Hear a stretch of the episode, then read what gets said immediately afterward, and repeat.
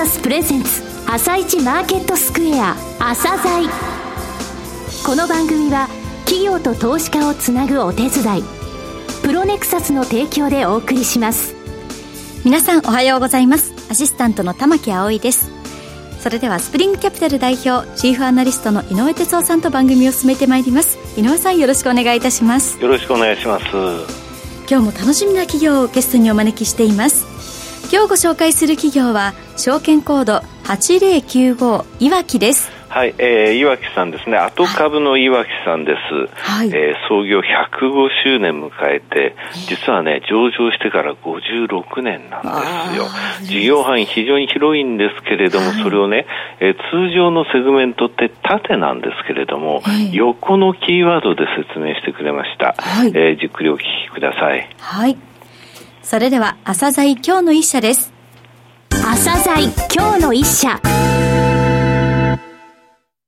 本日は証券コード8095東証一部上場の岩木株式会社さんをご紹介いたします。お話しいただきますのは、代表取締役社長の岩木慶太郎さんです。本日はよろしくお願いします。はい、皆様おはようございます。8095岩木株式会社岩木慶太郎でございます。よろしくお願いします。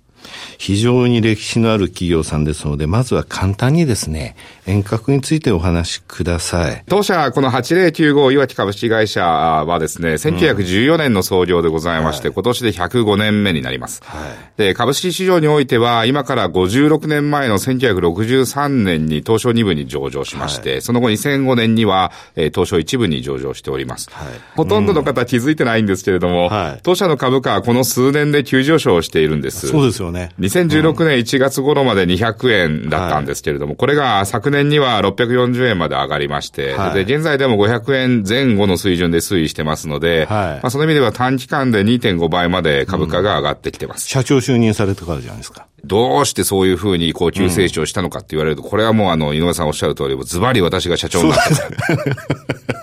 はい、まあ。というのは、まあ冗談で、まあそう、そうは言いながらですね、ここの数年業績が非常にいいということが起因してるんじゃないかなと思ってます。で、2017年、18年と2期連続で創業以来の最高益を更新しておりまして、はい、で、今期もすでに開示している業績予想通りであれば、はい、3年連続の最高益更新となります。100年過ぎてから最高益を更新してるんですね。まあ、ありがたい話でございまして、はい、まあ、あの、100年過ぎる会社、100年超える会社、上場会社でもですね、うん、日本にたくさん、えー、ございますけれども、はい、業歴100年過ぎたところから急激な再成長を始める会社というのは、うん、まあ、少々珍しいんじゃないかなと思ってます。すねうん、再成長する100年企業、8095岩木株式会社。もうね、間違いなく掘り出し物だと思ってます。面白いですね、社長。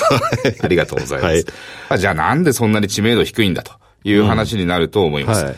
で、これがですね、おそらく私どもの事業が、まあ、非常に多岐にわたっていて、多角化が進んでいてですね、うん、何の会社なのか全くわからないというところに原因があるように思ってます。はい。で、ものすごく簡単に説明すると、一言で申しますと、はい、医薬品とファインケミカルのメーカーであり、商社であると、そうですね。えいうような言い方になるんですが、はい、まあ、そう説明しても、まあ、実はよくわからないと。セグメントとしては医薬、それから化学品事業とありますけれども、キーワードで、この会社のここを見てほしいみたいなご説明ていただけます私ども岩木株式会社は、このお肌、皮膚関連のビジネスを多数展開しています。はい、まずは、ジェネリックの医薬品。うん、で、私どもの子会社である岩木製薬というところでは、はい皮膚科で処方される塗り薬のジェネリックを製造販売しています。はい。塗り薬のチューブってあんまり真剣に見たことないと思うんですけれども、はい、まあお医者さんで塗り薬もらったら裏側、うん真剣によく見てみてください。はい、かなりの高確率で岩木製薬と書いてあると思います。はいうん、で、それもそのはず、保湿剤を除いた、いわゆる塗り薬のジェネリックでは、実は日本国内シェアナンバーワンなんです。シェアナンバーワン。うん。で、また、ドラッグストア、お医者さんじゃなくてですね、はい、ドラッグストアや調剤薬局でお買い求めいただけるような製品の販売もしてます。はい、えー、最近の新製品でミノグローというものがありまして、で、これは AGA ね。はい、AGA、はい。すなわち男性型脱毛症の治療薬で、うん、ミノチシジルという主成分が5%配合されてるんです。はい、で、このミノチシジル主成分とする AGA 治療薬で最も有名なのは、対象製薬さんのリアップ。そうですね。で、私どものミノグローは、その後発品、つまり、ジェネリックの OTC という位置づけでいます。ミノグローオープンになったんですよね。はい。ということですよね。はい。で、ドラッグストアではもう一ブランド、ぜひご購入いただきたい製品がございまして、それはタイガーバーム。タイガーバーム？はい。懐かしいですね。いや、そういうふうに皆さん言っていただけるんですけれども、うん、実はこのタイガーバーム、ここ数年日本で販売されてなかったんです。前、龍角さんさんが、そう、藤井さんのところでやってたんですけどね。はいで、これがこう、ちょっと一回、まあ、諸事情あって辞めることになりましてですね。うん、で、その後4年経って、私どもが総代理店となって、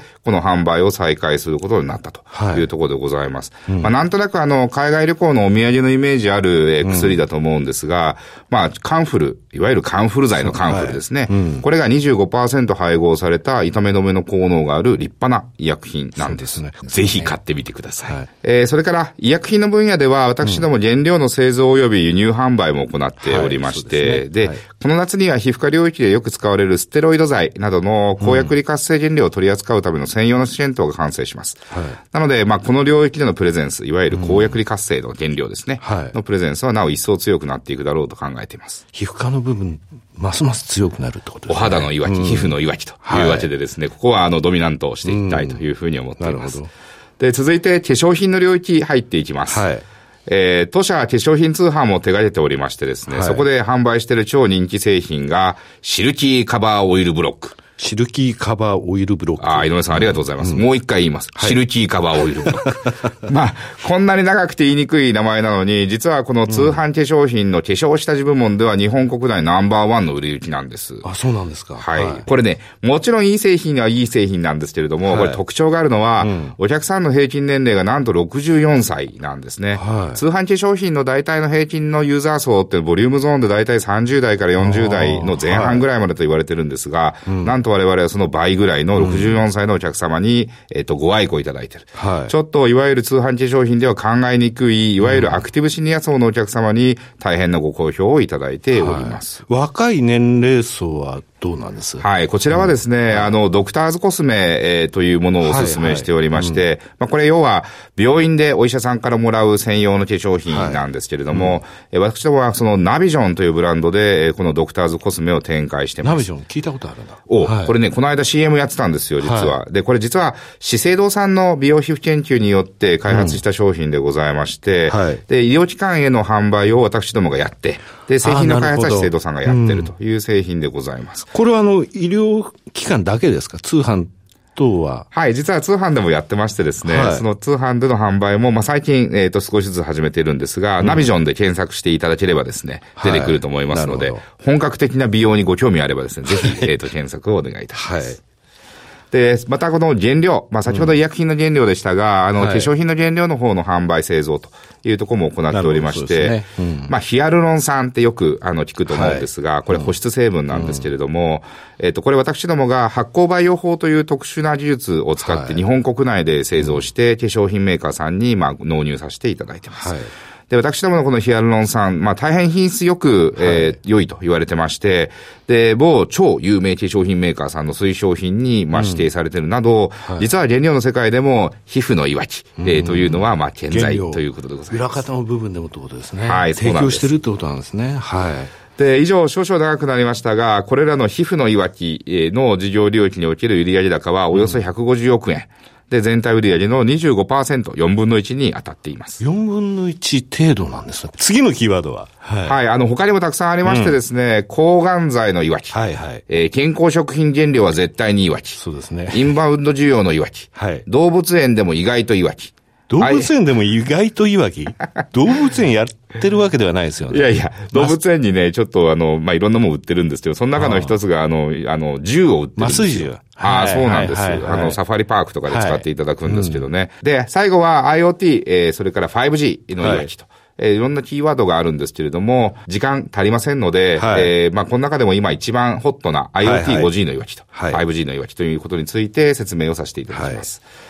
えー、私ども60年ほど前から手掛けているビジネスの一つに、メッキ薬品の製造販売がございます。すねはい、あの、薬品、薬液の中にドブッと品物を入れて、で、ビーッと電気通すと表面に金属の膜ができるって、あのメッキでございます。うん。で、このメッキ薬品の、えー、はいろんなものに使われるんですが、はい、まあ私どものメッキ薬品の、えー、で加工している製品の中に、一つにチップコンデンサーというものがございます。はいこれはあの、えっ、ー、と、積層セラミックコンデンサーと言われるですね、うん、ものの一つの種類なんですけれども、あらゆる電子機器に搭載されているちっちゃなちっちゃな部品でございます。はいで、このご存知の方も多いと思うんですが、このチップコンデンサー、実は 5G という世界が到来することによって、需要が数倍から数十倍に膨らむと言われています。はい、例えば、自動車。うんで、通常自動車には、まあ大体100個ぐらい、まあ一番こう、あの少ないもので、大体100個ぐらいのチップコンデンサが搭載されていると言われています。はい。で、これが 5G の世界になって、うん、これが自動運転、自動車が自動運転機能付きになっていくと、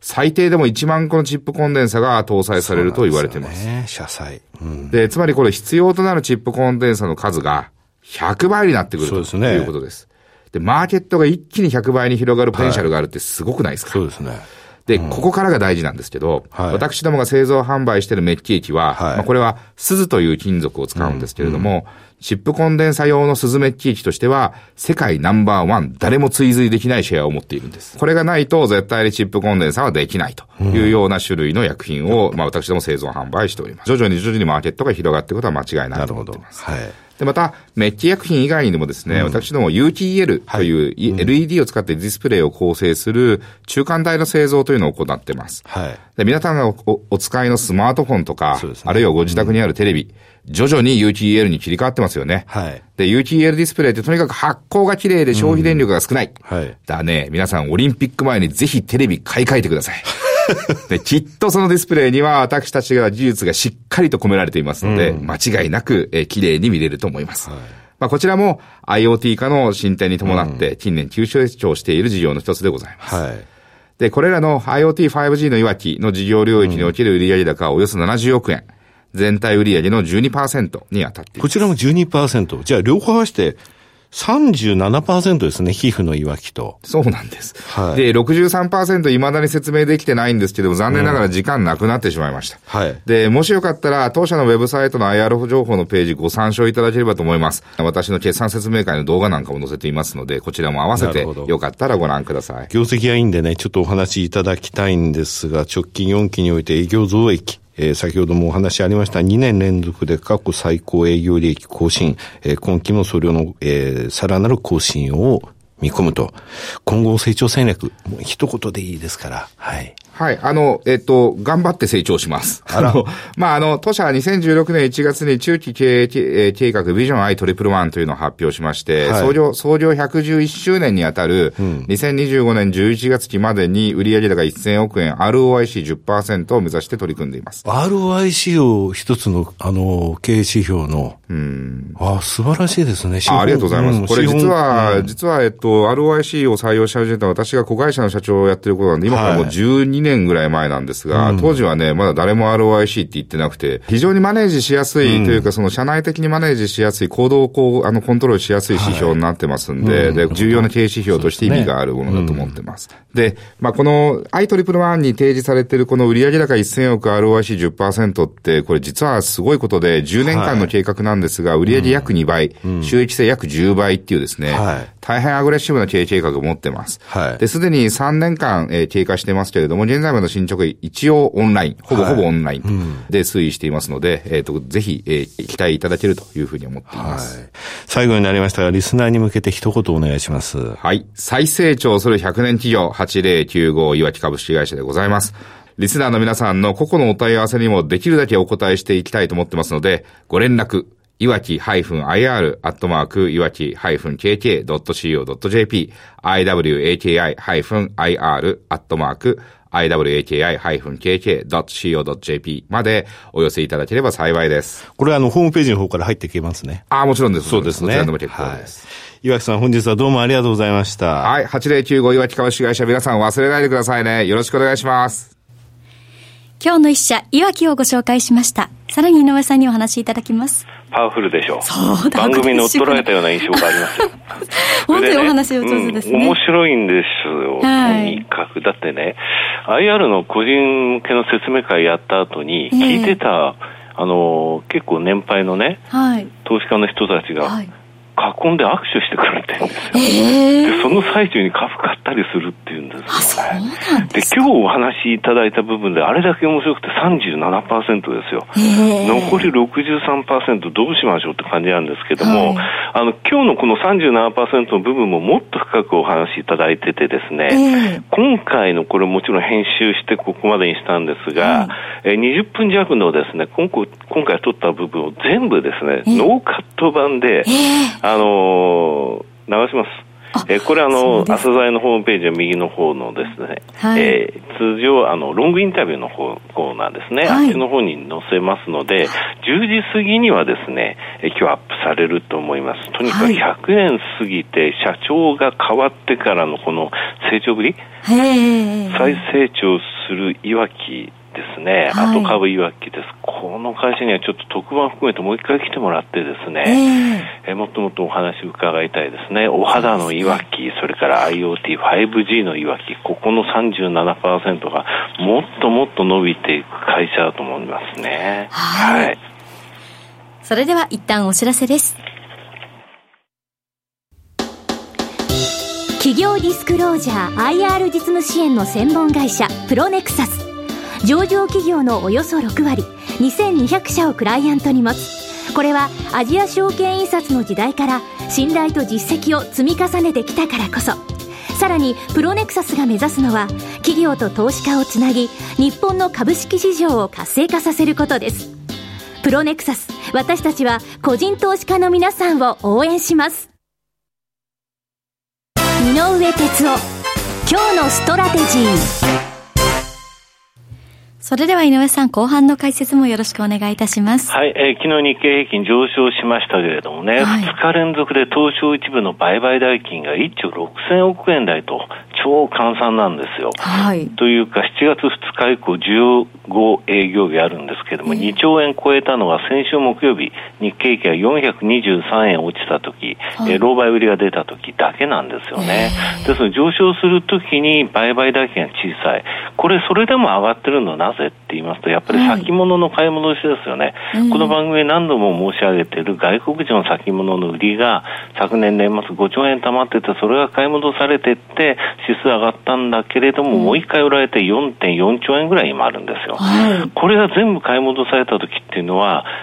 まあ、条件はあるけどもね、えー、まあ、2万4000ぐらいまで上がってもおかしくないんですよ。はい、それをそうすると去年の秋のちょうど週末の、えー、値としては二十何年ぶりの高値だったところに戻れるんですがその条件としてあるのはやはり米中関係なんですよね、そして昨日一昨日のですねニューヨーク開く頃にムニューシン財務長官とライトハイザー通商代表が来週中国行くんじゃないかっていうのがですねまああまりメジャーじゃないんですけれどもポリティコって言ってあの政治系のねことを書いてる、え情報通信のところの、はい、えベンダーのヘッドライン出たんですが、それは正しいっていうのは昨日出ました。えー、あと、まあ、ファーウェイ向けのね、えー、大手の7社の、えー、輸出につきましても、はい、えー、その度商務省が OK を出したらってことなんですけれども、えー、まあ、認めるということなんですけどね。